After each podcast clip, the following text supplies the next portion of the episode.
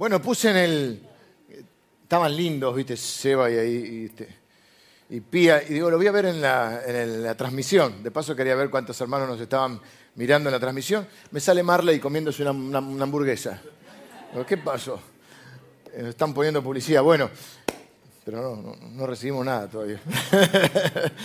pero, bueno, así que salud, los saludo a todos ustedes. Salud, en el momento que pusieron eran 227.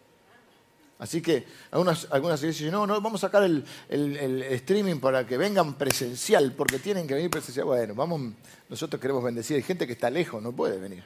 Gente de Antártida, gente de España, gente de...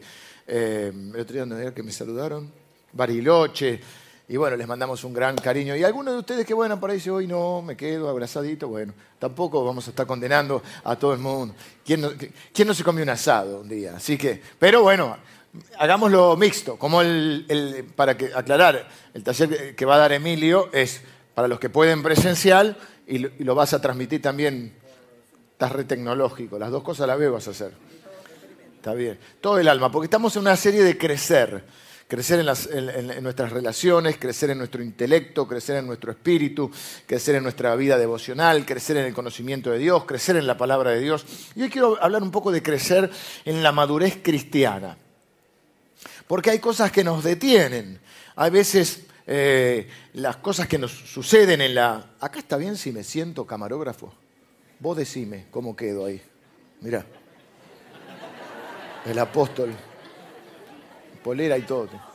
Hermoso. ¿Quién es? Siempre tengo a mis chicas por ahí. Gracias, mi amor. Gracias, chicas. Les mando un beso. Total. Son las chicas. ¿Sabes las chicas? Eh, a mi abuela querida. Tengo ahí mis, mis fans, mi club de fans. Eh, crecer en la madurez, no importa la edad que tengas, no importa los años que lleves de cristiano, siempre nosotros creemos que hasta que Cristo venga a nosotros, Él está siendo formado en nosotros. Y tenemos que seguir creciendo y madurando. Eh, hoy quiero hablar cuando la iglesia nos decepciona. Uh, me miró el pastor Daniel como diciendo, qué lío te metiste, morocho. ¿eh? Cuando la iglesia nos decepciona. Ese es algo que nos hace a veces estancarnos y a veces nos hace hasta retroceder. A veces puede afectar hasta nuestra fe. La fe de nuestras familias. La queja más habitual sobre la iglesia es que muchos opinan que está llena de hipócritas. No voy a la iglesia porque hay solo unos hipócritas.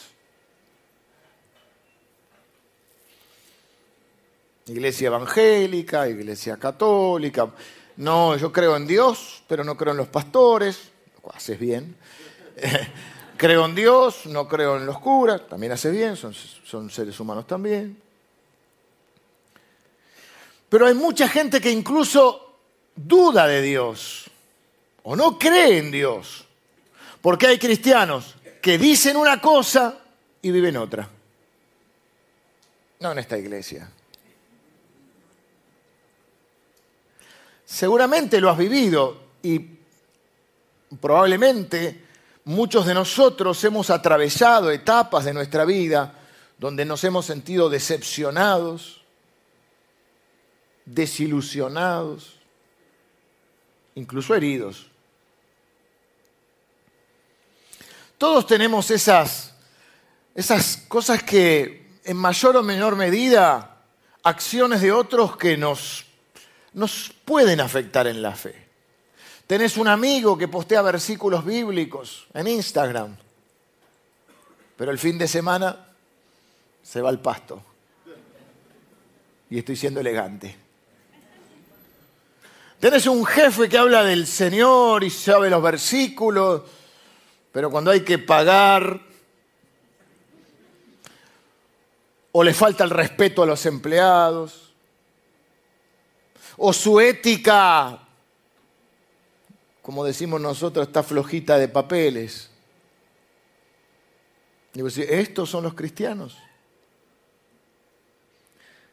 Tratan así, esa es su manera de hacer negocios.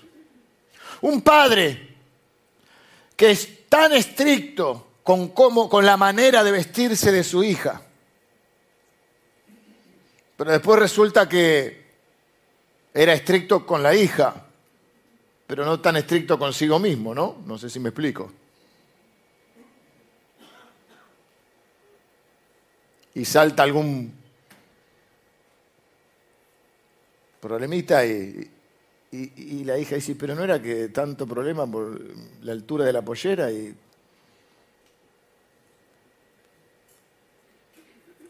Un pastor que te discipuló o te predicó el Evangelio o que de alguna manera admirabas o te bendijo en una etapa de tu vida y un día cae.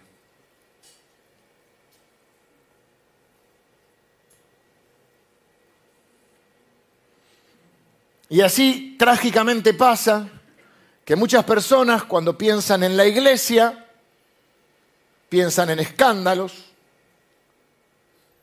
piensan en abuso, piensan en corrupción, manejos del dinero poco claros, aparecen las series, que son ficciones, nosotros no estamos para militar contra una serie pero te duele un poco. Y a veces todas esas cosas producen un retroceso en, nuestra, en nuestro caminar con Dios, en nuestra fe.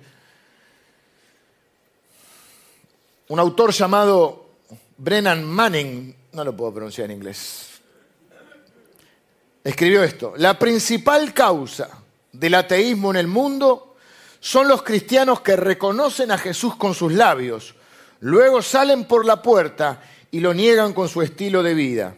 Esto es lo que un mundo incrédulo simplemente encuentra increíble. Y dan ganas de balearse en un rincón, como dice el tango.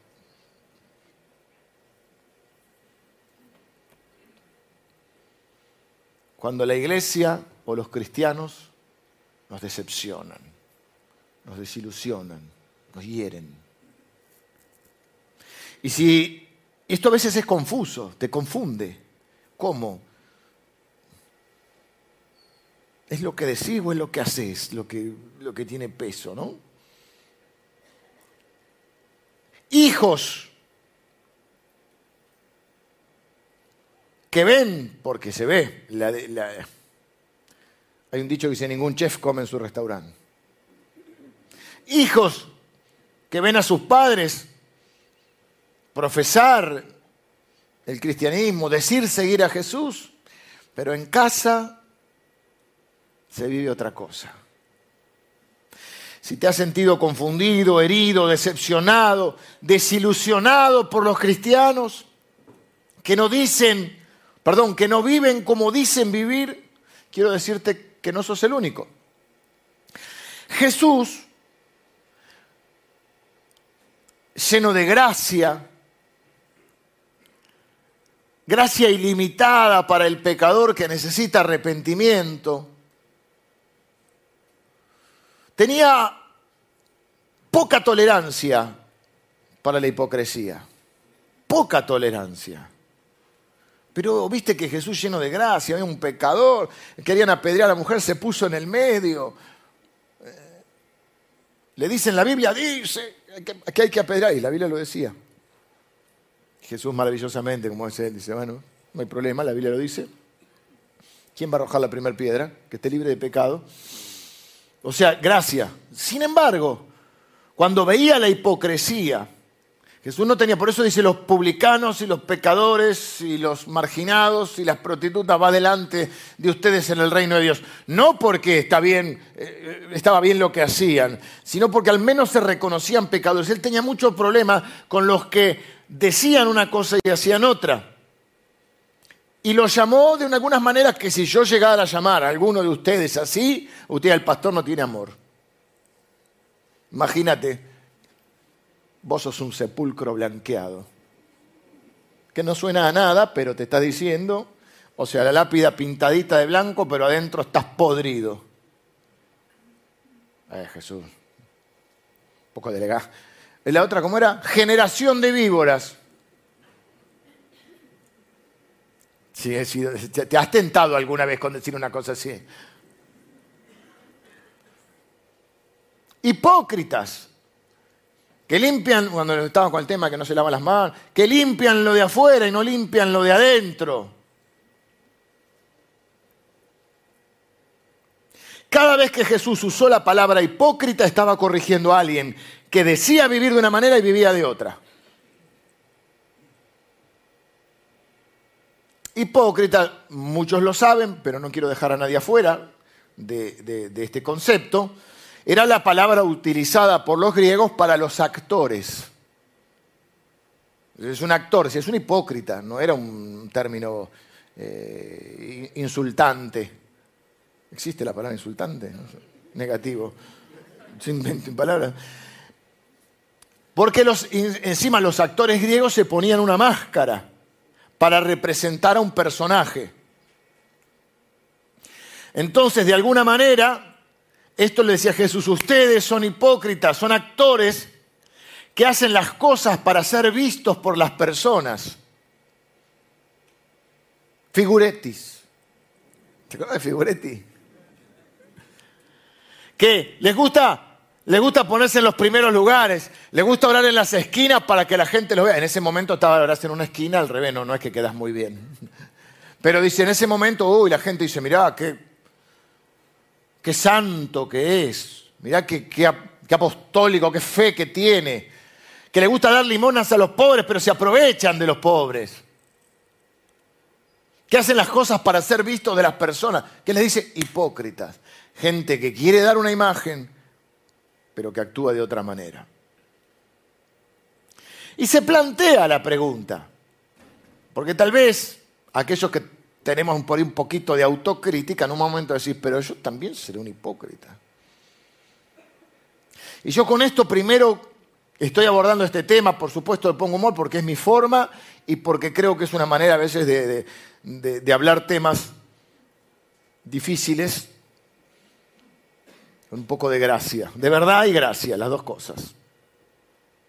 Pero no menosprecio el dolor de nadie y me duele en el corazón cuando alguien se siente decepcionado, herido o lastimado por algo que hizo alguien que dijo que es cristiano o alguien que es cristiano. Y mucho más me duele cuando alguien se siente herido, decepcionado o desilusionado por algo que hice yo.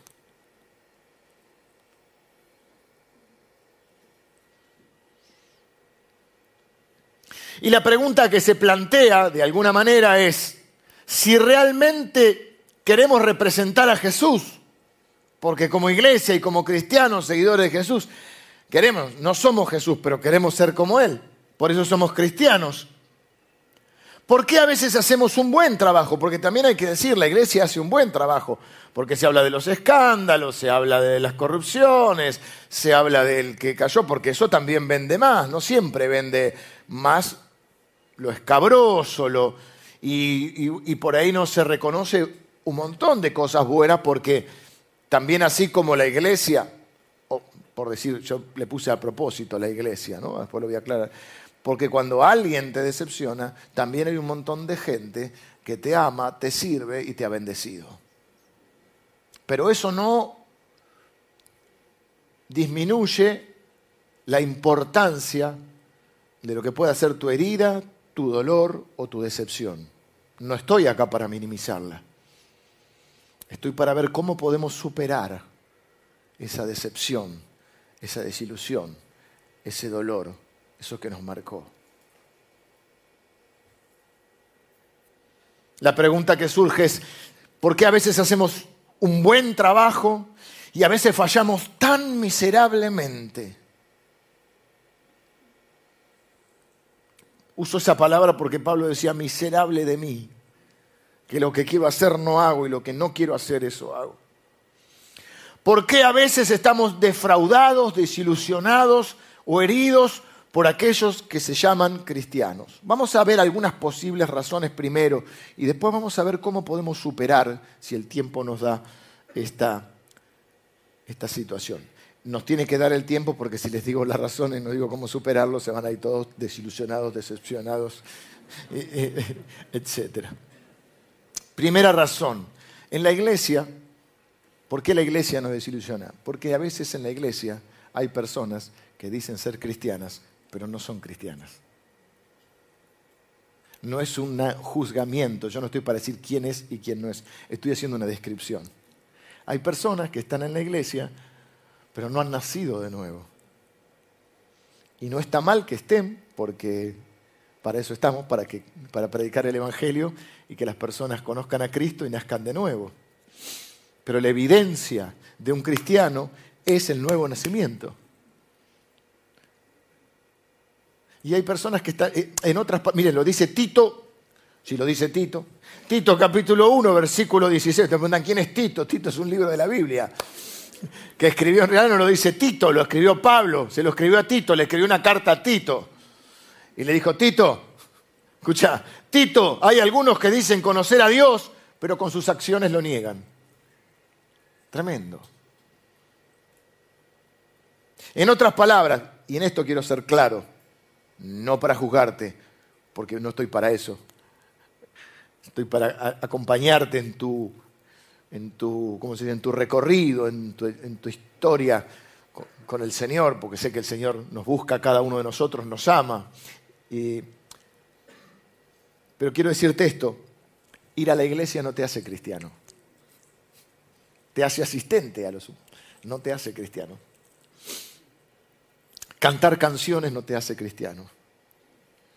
Tocar en la banda no te hace cristiano. Ofrendar no te hace cristiano. Leer la Biblia no te hace cristiano. Voy a ir más allá. Creer en Dios no te hace cristiano. Dice la Biblia que los demonios creen en Cristo. Y tiemblan. Y yo le agrega, no le agregaría porque está en la Biblia. Los demonios obedecen. Permítame el término. Entre comillas, son más cristianos que muchos que dicen ser cristianos. Porque al demonio le decía, vaya al cerdo. Al cristiano decía, Jesús dijo que hay que bautizarse, no lo siento. Jesús dijo que... Ah, no lo siento. Jesús dijo, creer, no te hace creer en Dios no te hace cristiano, pero ¿cómo si de tal manera amó Dios al mundo que dio a su Hijo para que todo aquel que en él cree no se pierda, mas tenga vida eterna? Sí, pero hay que entender el término creer. Está diciendo aquella persona que pone su fe en Jesús y lo reconoce ya no como, como que existió, como el personaje histórico, o como bueno que fue este, algunos hasta puede ser hijo de Dios, sino que lo invoca, lo invoca como su Dios. Lo hace su Señor, su Salvador.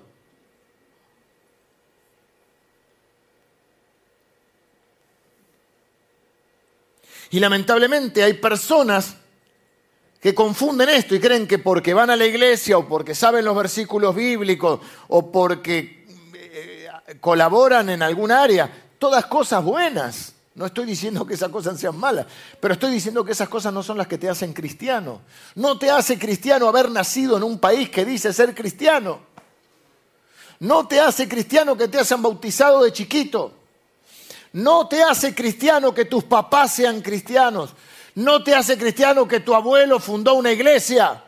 Te hace cristiano el momento en que naces de nuevo, que le rendís tu vida a Jesús, le reconoces como Señor, Salvador y Cristo y dejas que entre en tu corazón su espíritu.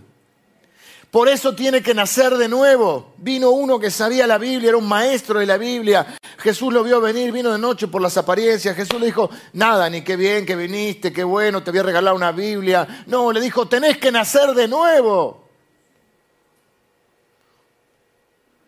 Entonces voy a contestar esto que siempre me pregunté, ¿usted cree porque usted hace la oración para que la gente se entregue, pero levantar la mano no te hace cristiano y hacer una oración en un culto no te hace cristiano? Yo ya lo sé. sé que lo que te hace cristiano es nacer de nuevo, pero si no te predico el Evangelio, si no les predico el Evangelio, si no los acompaño a hacer una oración y a rendir su vida a Cristo, ¿cómo van a ser cristianos? Ya sé que no es levantar la mano. Digo porque algunos me dicen, porque no ustedes, porque todavía hago la oración de fe. Pero claro, después empieza un proceso en la vida, que ese es mi segundo punto. Primer punto entonces, ¿por qué hay cristianos que nos defraudan, nos lastiman y nos hieren porque no son cristianos? Pero esta es la más fácil.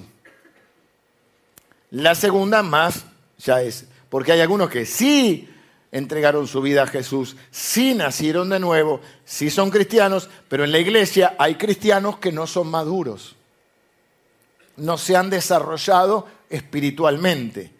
Y esto a veces tiene que ver con una cuestión lógica de tiempo, porque Dios te salva en un momento, pero la conversión es todo un proceso, es una obra que Cristo, la buena obra que Él empieza en nuestra vida, es un proceso, pero lleva tiempo. ahora, no siempre es solo una cuestión de tiempo, porque hay gente que pasa el tiempo y no crece. Hay una frase en arameo que voy a decir, que uso mucho yo, y es que hay hermanos y hermanas que no le entran las balas. Y todo el mundo, como encanta a mi mamá que diga, todo el mundo le dice, Emilio, ¿te guste o no? Sos rubio, Emilio. Y Emilio dice, no, soy morocho. Emilio, sos rubio, soy morocho. Te lo dijo yo, te lo dijo Lili, te lo dijo el viejo, te lo dijo Mark, sos rubio. No. Y hay gente que no le entran las balas. El otro día hablamos de que hay veces que no cambiamos porque no queremos cambiar. Queremos que cambie nuestra situación, pero no queremos cambiar nosotros. Y habitualmente el reino de Dios es al revés, es de adentro para afuera. Entonces hay cristianos que pasan los años, pasan los jugadores, y no, no le entran las balas, y no crecen, y se estancó ahí. Y no crecen en su carácter, y no crecen en su humildad, y no crecen en, su devoción, y no crecen en su relación con las personas, porque no cambian. La palabra de Dios parece que, dice la Biblia, ¿cómo es que a veces se, se nos cauteriza la conciencia?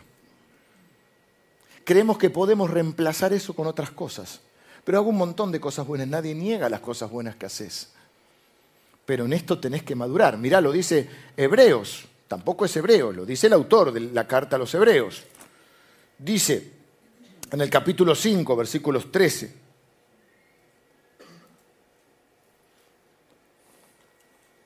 Bueno, vamos a empezar en el 11. Dice, acerca de esto, ya está complicado el tema, fíjate lo que dice. Tenemos mucho que decir y difícil de explicar por cuanto os habéis hecho tardos para oír. Está medio lentón para oír. Difícil de explicar, mucho para decir y difícil de explicar. A veces es difícil hablar con las personas porque no quieren oír. No quieren oír porque quieren oír solo lo que les gusta escuchar. Exacto, dice ahí. Vamos, empecemos con los codazos ahora. Y los amén y los gloria a Dios. Voy a decirlo de nuevo. Hay personas que no quieren oír, solo quieren oír que le digan lo que quieren escuchar. Y no me digan que lo repita porque me, trabé. Porque debiendo ser ya maestros después de tanto tiempo, tenéis necesidad de que se os vuelva a enseñar cuáles son los primeros rudimentos de la palabra de Dios.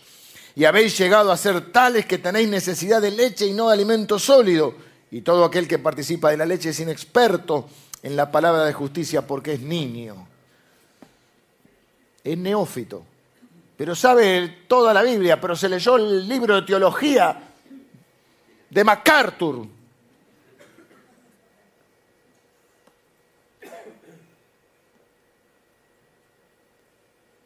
Pero no crece, no madura.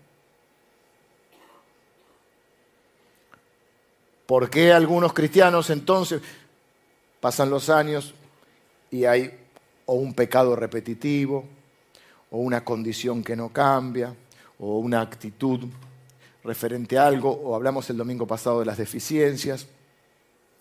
Porque estamos todos madurando, pero ¿por qué algunos incluso hacen cosas de dudosa moral, de manera incorrecta?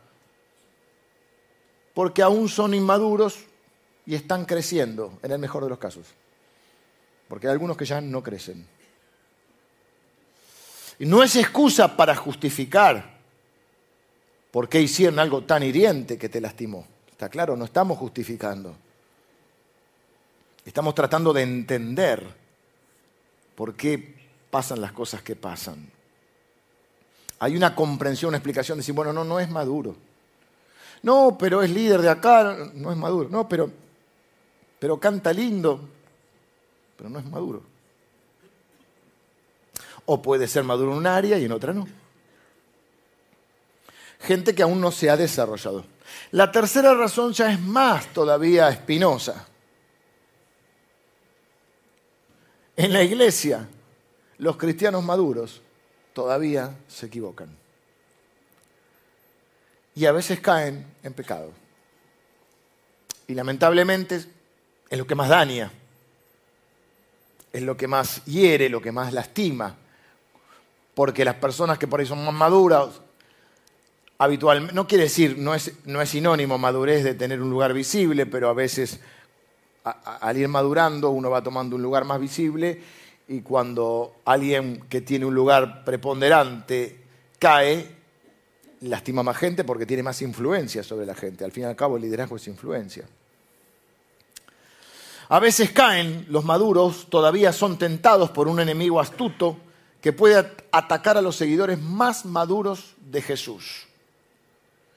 Y cuando se equivocan, no, no, significa necesariamente que sea un hipócrita que se va al infierno, pero es alguien que causa mucho daño y que se lastima a sí mismo, porque nadie sale, nadie sale indemne, ileso, o sea que se lastima a sí mismo de lo que hace el pecado, nos lastima a nosotros primero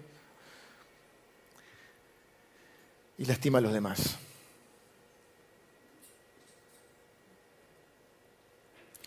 Son personas que aman a Jesús, pero en un momento de presión pueden equivocarse, pueden herir con sus palabras, pueden herir con sus hechos, pueden herir con sus actitudes. Y todo eso lastima, hiere, y no hay excusa, y no estoy poniendo excusas. Estoy tratando de entender por qué a veces la iglesia nos falla. La iglesia entre comillas. Los cristianos nos fallan.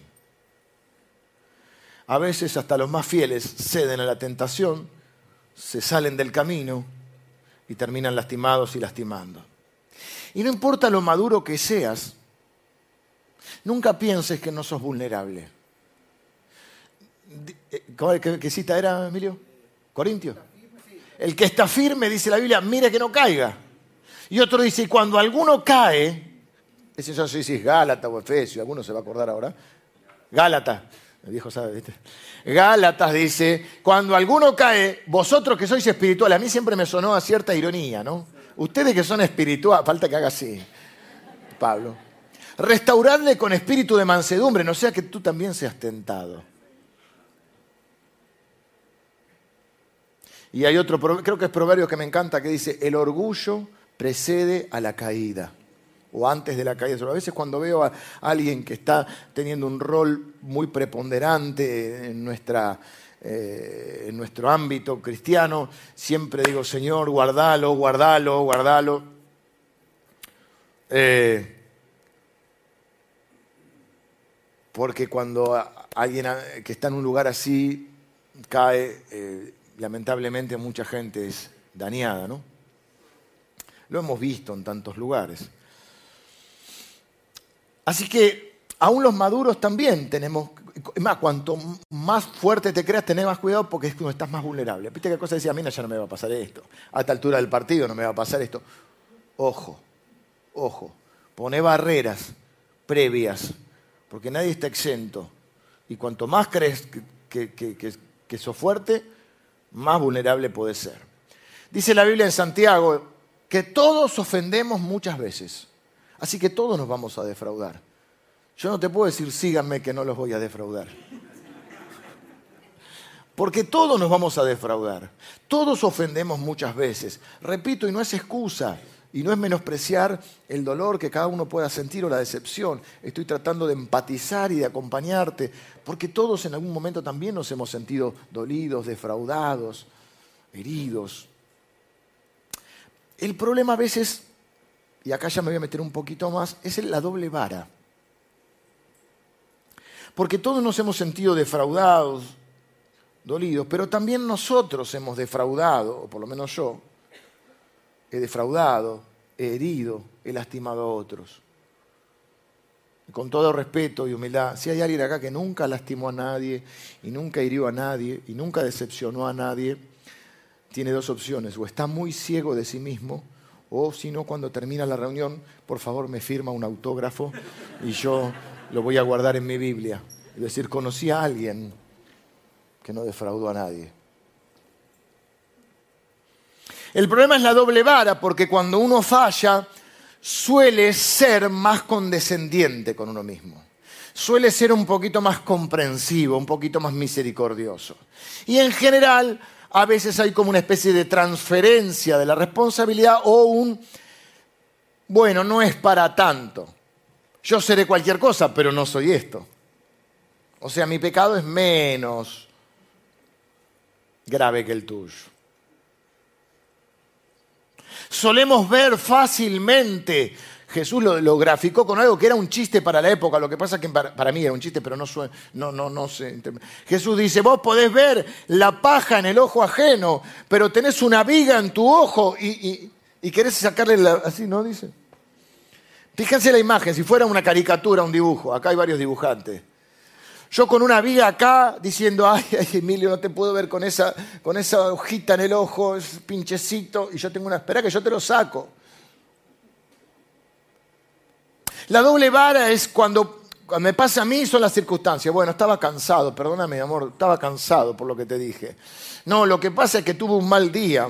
Y vengo, no, lo que pasa es que después tuve un mal mes. Y después tuve un mal año. Y la pandemia. Y después tuve una mala vida. Lo que pasa es que vos me hiciste enojar. O sea, vos no, yo no me enojé, vos me hiciste enojar. El, el sumum de eso es, me hiciste equivocar. Te equivocaste, no te hicieron. Me hablaste al tiro, en el pool, ¿viste? Mal chistes. Hay que tener autocrítica. Ahora, cuando el otro, entonces, cuando soy yo es, o si no, bueno, bueno, pero vos me decís esto, pero vos. Ah, y sacás la lista. Para defenderte, me atacás. O viceversa, te ataco para defenderme. Ahora, cuando el otro falla, no decimos, che, la circunstancia, estaba cansado, tuvo un mal día, lo, hiciste, lo hice enojar. No, decís, es malo, es mala, es falsa, es hipócrita. Justicia, Señor, justicia quiero salga todo a la luz. Lo del otro. Porque si sale a la luz todo acá, tenemos que poner un McDonald's.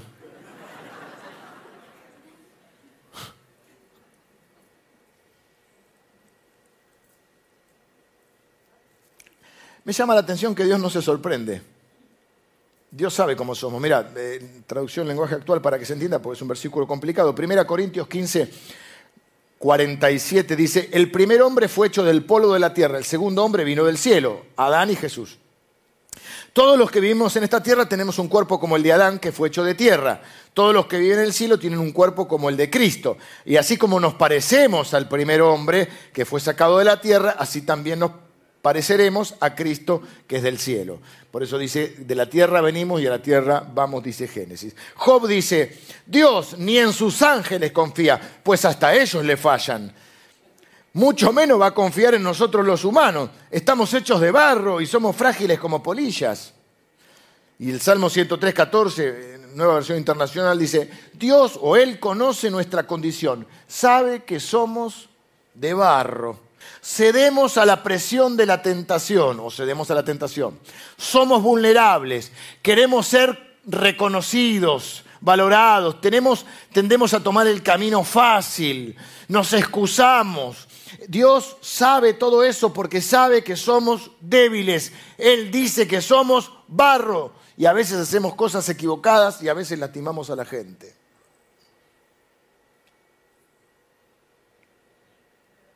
¿Cómo anda, hermano? ¿Cómo anda, barro? ¿Qué haces, tierra? ¿Cómo te va? Vamos a tratar de ver cómo ir superando un poquito esto. Si te sentís así, lastimado, herido, y repito, valoro este momento y vengo con un sentido de profunda empatía, quiero decirte que quizá tal vez tus expectativas eran demasiado altas. Demasiado altas. A veces solemos tener expectativas demasiado altas. A veces nos ilusionamos demasiado con la gente. También después eh, pivoteamos, ¿no? Entre, yo digo, entre Osana y Crucifícale, ¿no? Yo cuando dicen, qué buen pastor, el, el, viernes tuvimos la reunión de integración. No sé si hago bien o hago mal, pero yo por las dudas. Conociéndome, le digo, la iglesia, esta iglesia no es mejor de la que, la que vos venís.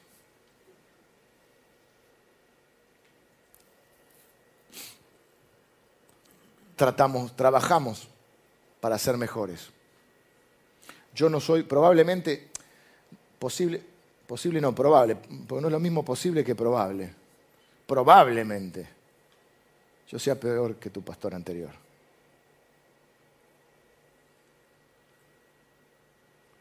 Pero estoy trabajando para que Cristo se, se vea en mí y crezca en mí. Pero tal vez a veces nuestras expectativas son demasiado altas. Esperamos algo de alguien que no es Jesús. Y si algo, algo que, que te decepciona, que en algún momento va a suceder, si no sucedió ya, y si hay alguien que hace algo que te decepciona, recordá que es barro. Recordá que vos también sos barro. No es para ganar la discusión, es porque no está lejos el día que vos también decepciones a otro. Es más, no está lejos el, día que vos te decepciones a vos mismo.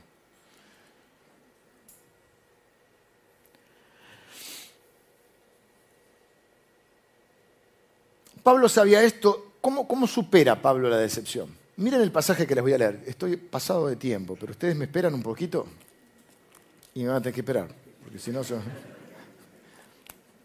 Decirle que el agua de los fideos la, la ponga en mínimo. Segunda Timoteo, capítulo 4. ¿Dónde está Timoteo? Como si una persona en mi Biblia no está. ¿Sí? Segunda Timoteo 4. Un pasaje que a mí me, me conmueve. Está Pablo, yo me lo imagino viejito. No sé la edad que tiene acá, no lo recuerdo. Está eh, acusado, entonces él, como era ciudadano romano, apela al juicio. Eh, y dice, le está escribiendo a, Timoteo y le dice, procura venir a verme pronto, porque Demas me ha desamparado, amando más a este mundo. Dejó de postear en Instagram y se subió arriba al bafle. Demas se fue. Solo Lucas está conmigo. Toma a Marcos y tráele contigo porque me es útil para el ministerio. Marcos, ya hablamos de Marcos. A Tíquico lo envié, lo envié a Éfeso. Trae cuando vengas el capote que dejé en Troas, en casa de Carpo. Y los libros, mayormente los pergaminos, le gustaba leer, aunque ya dicen que tenía un problema en la vista. Alejandro el calderero me ha causado muchos males. El Señor le pague conforme a sus hechos. Guárdate tú también de él, pues en gran manera se ha opuesto a nuestras palabras. Ese no era cristiano, parece. en mi primera defensa, ninguno estuvo a mi lado, sino que todos me desampararon no les he tomado en cuenta. Pero el Señor estuvo a mi lado. Me conmueve porque digo, está el viejo ahí, ni el capote le llevaron. Me da ganas de balearme en un rincón. Este hombre dejó la vida por el Evangelio. Seguramente también defraudó a alguien porque tenía un carácter fuerte. Porque a veces haces 99 y no haces 100 y sos malo. Eras tan bueno, pero ahora sos malo. A veces haces 110 y tampoco alcanza. Y a este hombre que dio su vida por el Evangelio, ni el capote le llevaron para abrigarse. En mi primera defensa ninguno estuvo a mi lado.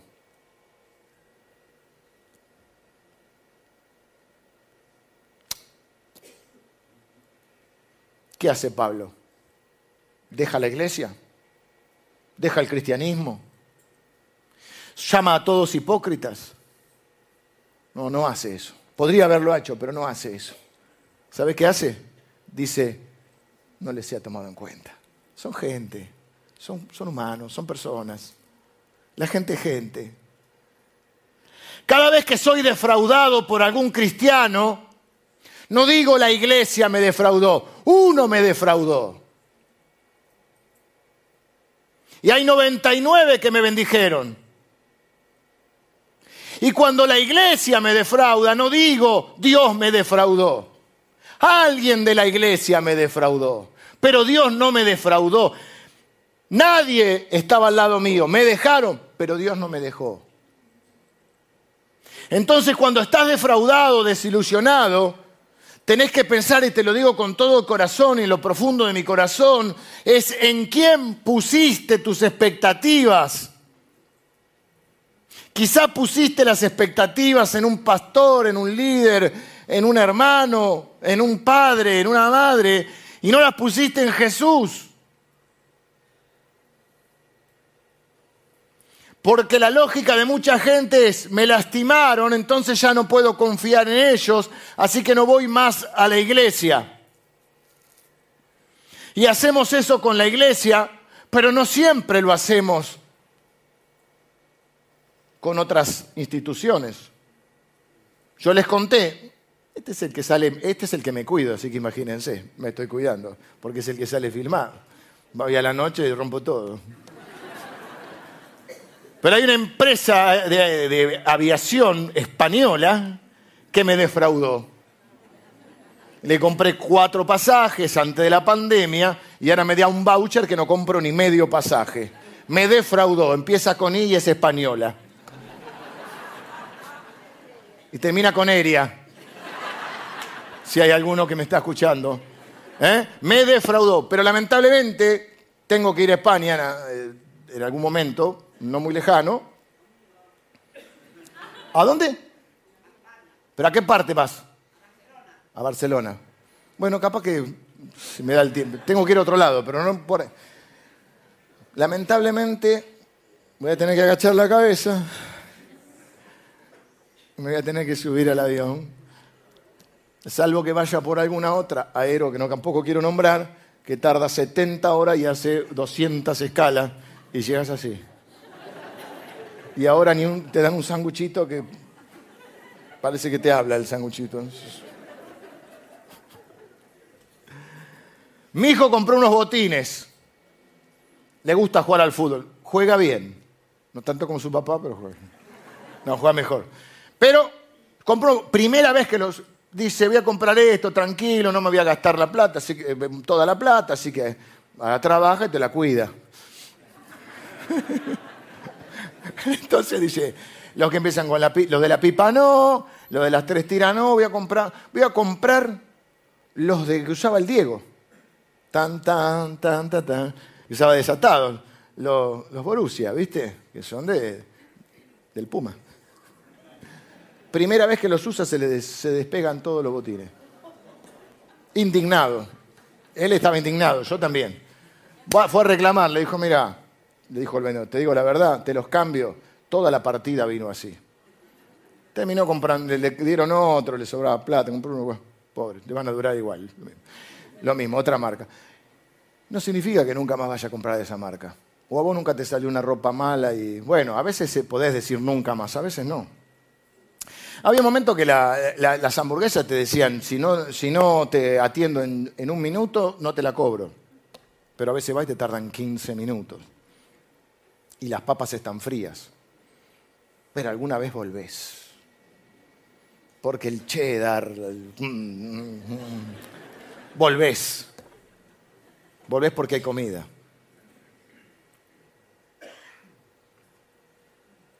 Y cuando la gente nos defrauda en la iglesia, vamos a regresar porque acá hay alimento espiritual. Y no vamos a permitir que porque una persona me falle, me voy a privar de disfrutar del amor, de la bondad y de la gracia de Dios.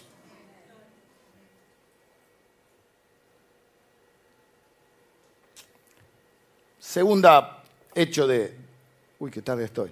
Hechos, Hechos capítulo 13, versículo 49. Está, lo resumo, te lo resumo así nomás. Pablo y Bernabé están predicando el Evangelio, la gente se convierte, todos sobran, pero dice que había unos judíos, unos líderes judíos que influenciaron a gente, esto está en Hechos 13, 49, después lo, leen, influenciaron a- a mujeres piadosas y a hombres respetados para ponerlos en contra y los terminan echando. Gente piadosa y respetada, ¿qué hace? Lastima a Pablo y Bernabé. ¿Y qué hicieron ellos? De vuelta. ¿Eh? Dios no existe, la iglesia son todos malos, eh, ¿por qué me pasa esto? Y nadie me comprende, y no me dan el lugar que yo quiero. Y, y- No, ¿saben qué hicieron? Dice que se sacudieron el polvo de los pies y siguieron adelante. Versículo 51. Ellos entonces, sacudiendo contra ellos el polvo de sus pies, llegaron a Iconio. Y los discípulos estaban llenos de gozo y del Espíritu Santo. Yo no quiero minimizar el dolor de nadie porque es profundo y porque sé lo que, lo que pasa cuando alguien que es referente para nosotros o que de alguna manera es eh, el, el cristiano que nosotros veíamos no nos lastima o nos daña. Pero en algún momento tenés que quitarte el dolor de encima. Lo ideal es que no se te pegue. Probablemente requiera oración, probablemente requiera mucha humildad, probablemente requiera consejería, probablemente requiera eh, introspección, probablemente requiera perdonar, que es la una de las formas más más altas de amar, no sé si la palabra eso, pero en algún momento tenés que empezar a soltar y tenés que empezar a sanar y podés seguir lleno de gozo y del Espíritu Santo. Te voy a decir alguien, no conozco a nadie alegre y feliz que esté lleno de rencor. No. Y no conozco a nadie que, se- que pueda perdonar que no esté lleno del Espíritu Santo. Y no conozco a nadie que no pueda perdonar que esté lleno del Espíritu Santo. No sé si lo dije bien, porque ya lo dije de una manera.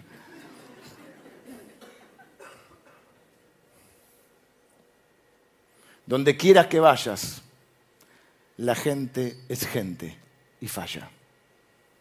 Y es lamentable y me duele en el alma y de- desde el, desde el fondo, de, mi- de lo más profundo de mi corazón, como representante de esta iglesia y como un representante de la iglesia. Si te dañamos en esta iglesia o te dañaron en otra iglesia, yo te pido perdón. Yo me disculpo en nombre de, de los cristianos de esta iglesia y de mis hermanos de otras iglesias. Yo te pido perdón. No está bueno que los cristianos andemos lastimando a la gente. No honra a Dios. No es correcto. A veces, y me duele decirlo, en la iglesia decimos una cosa y hacemos otra. A veces digo una cosa y hago otra. Y por mucho que me duela, algunos cristianos hemos lastimado a mucha gente. Y lo que más bronca me da es que porque, por más que no quiera y por mucho que me esfuerce, en algún momento voy a volver a decepcionar a alguien. Voy a volver a lastimar a alguien. Voy a tener un momento de orgullo y voy a contestar mal. Voy a tener un momento donde voy a perder la paciencia. En algún momento voy a decir algo que no te guste. En algún momento voy a estar enfocado en tener razón y no tener amor, en vez de tener amor.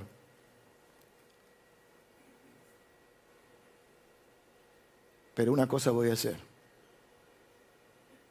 Cuando lo haga, voy a pedir perdón. ¿Por qué nos cuesta tanto a los cristianos pedir perdón? A veces me pregunto, ¿qué modelé? ¿Qué modelé? ¿Qué modelé? Y esto, todavía no estoy en la noche.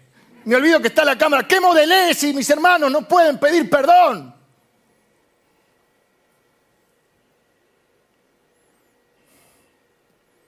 Debería ser esta conversación. Te pido perdón. ¿Me perdonás? Claro que te perdono, porque como Cristo me perdonó, yo te perdono.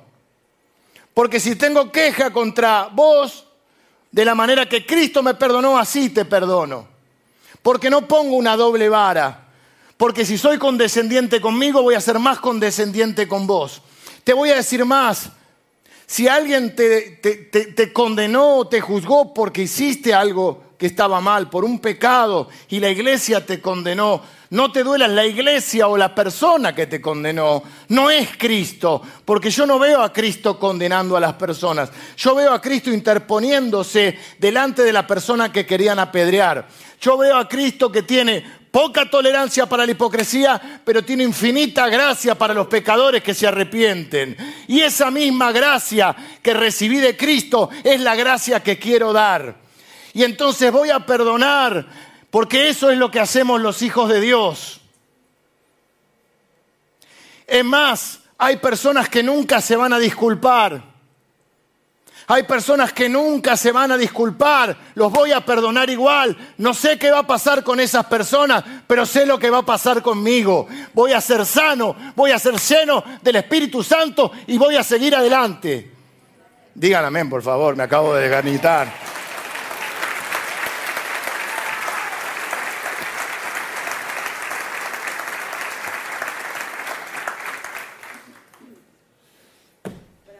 Y sigo adelante. ¿Sabe por qué hacían esto? Era una manera de decir, esto se lo dejo a Dios, no es mi responsabilidad. Yo no pido justicia, porque sé que si pido justicia no queda nadie. Yo pido gracia. Y en algún momento todos vamos a necesitar la gracia. Todos necesitamos. Quiero decir esto sin parecer desagradable. Vengan los músicos. Si perdiste la fe en Jesús a causa de las personas, posiblemente hayas puesto tu fe en el lugar equivocado. Por eso la Biblia nos enseña a poner los ojos en Jesús. Míralo a Jesús, mira cómo amó, mira cómo perdonó, mira cómo enfrentó la hipocresía, mira cómo corrigió con amor,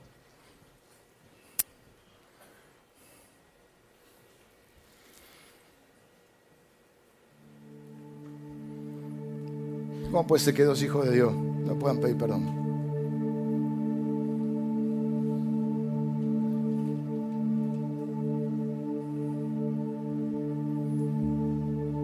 Pero los hijos de Dios vamos a pedir perdón. Porque vamos a dañar. Nos arrepentimos y vamos y pedimos perdón. Y ponemos la otra mejilla. Y hacemos la otra milla. Y no sé cómo lo de la capa y la golpe también.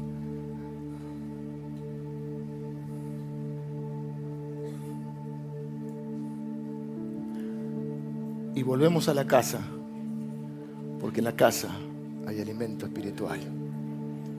Y vamos a ser conocidos no porque tocamos lindo, que cantamos lindo, no porque el lugar está hermoso, no porque tenemos una teología correcta, no por nuestros edificios. Vamos a ser conocidos porque somos gente que se ama. Y la expresión más alta del amor es perdonar.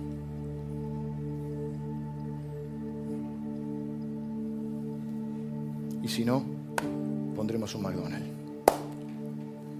Vamos a orar. Señor, gracias por tu palabra que nos enseña a poner los ojos en Cristo. Señor, quiero pedirte en especial por aquellas personas en este lugar y aquellos que están siguiendo la transmisión, que han sido heridas, lastimadas por algún cristiano, por alguno de nosotros. Quizá alguien que no era cristiano, decía ser cristiano. Quizá por algún cristiano inmaduro. Quizá por un cristiano maduro.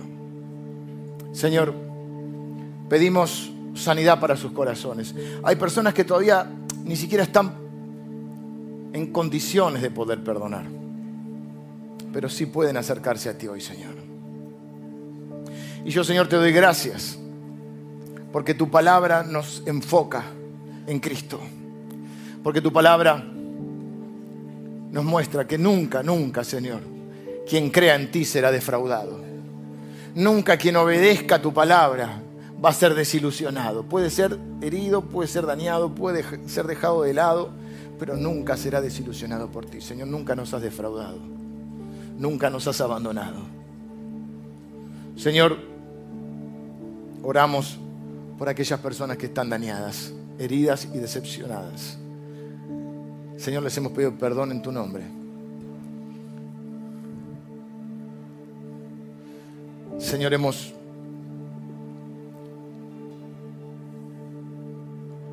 hemos defraudado a personas, hemos lastimado y te pedimos perdón también.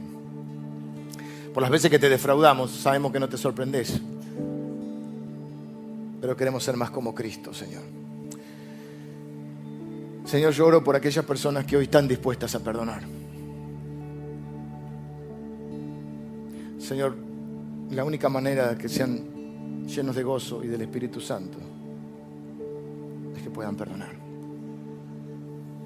Que puedan sanar y puedan perdonar. Pero hay gente que quizá hoy no está eh, todavía lista para perdonar y para sanar, pero puede empezar a sanar acercándose.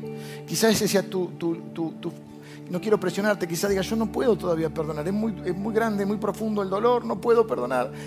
Pero puedes acercarte a Dios y pedirle que te ayude a sanar. Y por ahí, por ahí hay otras personas que hoy pueden decir, yo, yo no voy a invocar la justicia, voy a invocar la gracia y voy a ir a pedir perdón. Aunque no estoy muy seguro de qué hice mal, pero hay una persona que está herida por mí, voy a ir a pedir perdón.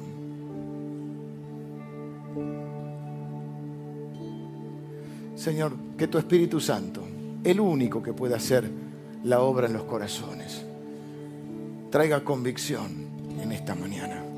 Traiga sanidad en esta mañana, traiga dirección a nuestra vida en esta mañana, Señor.